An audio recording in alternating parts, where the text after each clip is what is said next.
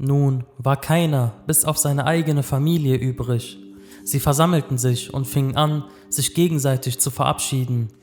Sie beabsichtigten dem Tod mit voller Stärke entgegenzutreten. Sie waren noch 27 Männer. Ali al-Akbar trat hervor.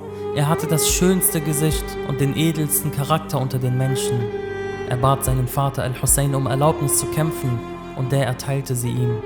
Dann schaute er ihn mit einem traurigen Blick an und seine Augen füllten sich mit Tränen.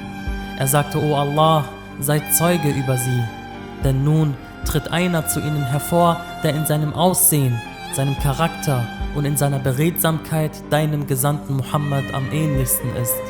Wann immer wir den Anblick deines Propheten vermissten, schauten wir zu ihm. O Allah, verweigere ihnen die Segnungen dieser Erde, treibe sie auseinander, zerreiße sie in Stücke und mache ihre Wege zwiespältig. Lass die Herrschenden mit ihnen niemals zufrieden sein. Denn wahrlich, sie riefen uns, um uns zum Sieg zu verhelfen, doch stattdessen gingen sie auf uns los, um uns zu töten.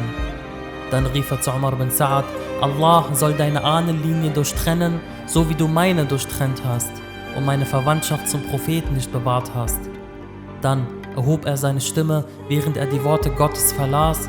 Gott hat sich Adam, Nuh, die Sippe Ibrahims und die Sippe Imrans vor den Weltenbewohnern erwählt. Dann griff Ali al-Akbar die Feinde an, während er mit lauter Stimme rief, ich bin Ali, Sohn des Al-Hussein, Sohn des Ali. Beim Hause Gottes, wir haben ein höheres Recht auf den Propheten.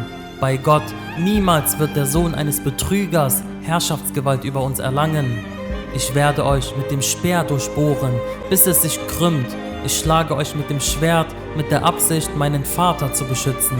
Dies ist der Schlag eines haschimitischen, alawitischen Jungen. Dann trat Ali al-Akbar hervor und kämpfte den Kampf seines Großvaters, dem Fürsten der Gläubigen. Al-Hussein schaute zu seinem Sohn Ali al-Akbar und als er so dastand, veränderte sich plötzlich die Farbe seines Gesichtes. Da sagte Layla, die Mutter von Ali al-Akbar, O Abba Abdullah, ich sehe, dass sich dein Gesicht verändert hat. Ist meinem Sohn Ali etwas Schlechtes widerfahren? Er sagte ihr, nein, O Layla, aber es hat sich ihm jemand genährt, bei dem das Herz aufschreckt. Es ist Bakr ibn Ghanem. Sie sagte zu ihm, O Abba Abdullah, was soll ich tun? Und er sagte, ich hörte meinen Großvater, den Gesandten Gottes, sagen, das Bittgebet der Mutter für ihren Sohn wird erhört. Da zog sie sich in ihr Zelt zurück und flehte zu Gott bei ihrem geliebten Al-Hussein. Da erfüllte Gott ihr Bittgebet und Ali al-Akbar besiegte Bakr ibn Ghanem mit nur einem Schlag, der Bakr zweiteilte. Dann kam er zu seinem Vater Al-Hussein zurück und sagte, O Vater, der Durst hat mich schon überwältigt und die Schwere des Eisens strengt mich an. Steht mir ein Schluck Wasser zu, sodass ich hierdurch gegen den Feind gestärkt bin? Al-Hussein sagte zu ihm, kämpfe noch ein wenig. Du wirst schnell deinen Großvater, Rasulullah, treffen und er wird dich aus einem Wasserbecher tränken, nachdem du nie wieder durstig sein wirst. Und als Ali al-Akbar sich gerade auf das Schlachtfeld begeben wollte, sagte Al-Hussein, mein Sohn Ali, geh zu deiner Mutter, denn ihre Seele ist im Begriff, aus Kummer ihren Körper zu verlassen. Da ging Ali al-Akbar zu seiner Mutter und fand sie in voller Sorge über ihn vor. Er küsste ihre Hände, ging dann ein zweites Mal hinaus und kämpfte den Kampf der Helden. Der Erzähler Hamid ibn Muslim berichtet, neben mir stand Murra bin Munqid al-Tamimi, als Ali die Soldaten mit voller Wucht von links und rechts bekämpfte. Da sagte Murra, bei Gott, ich werde seiner Mutter Kummer bereiten. Der Erzähler sagt weiter, als Ali al-Akbar am Kämpfen war, kam der Verfluchte, durchbohrte seinen Rücken mit einem Speer und schlug ihm mit dem Schwert auf seinen Kopf, sodass sich sein Kopf spaltete. Hier schlug Ali al-Akbar seine Arme um den Hals seines Pferdes und dieses trug ihn zum Lager der Feinde, wo sie ihn von jeder Seite und von jedem Ort bestürmten und in Stücke gerissen haben. Dabei rief Ali al-Akbar, der Gruß sei auf dir, O Aba Abdullah.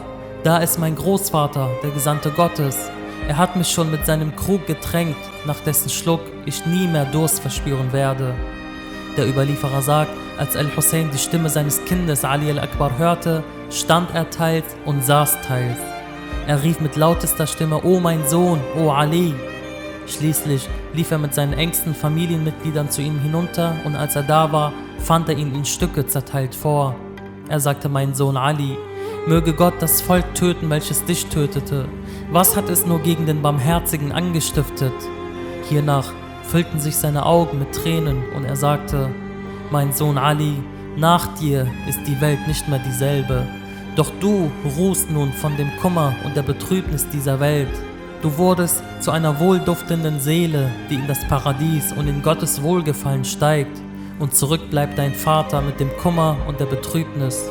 Und wie schnell wird dein Vater doch folgen. Alle Märtyrer wurden auf den Schultern getragen, außer Ali al-Akbar. Er wurde in einem Gewand transportiert, weil ihn das Volk in Stücke gerissen hatte. Währenddessen rief seine Familie, Wa Aliya, Wa Akbara.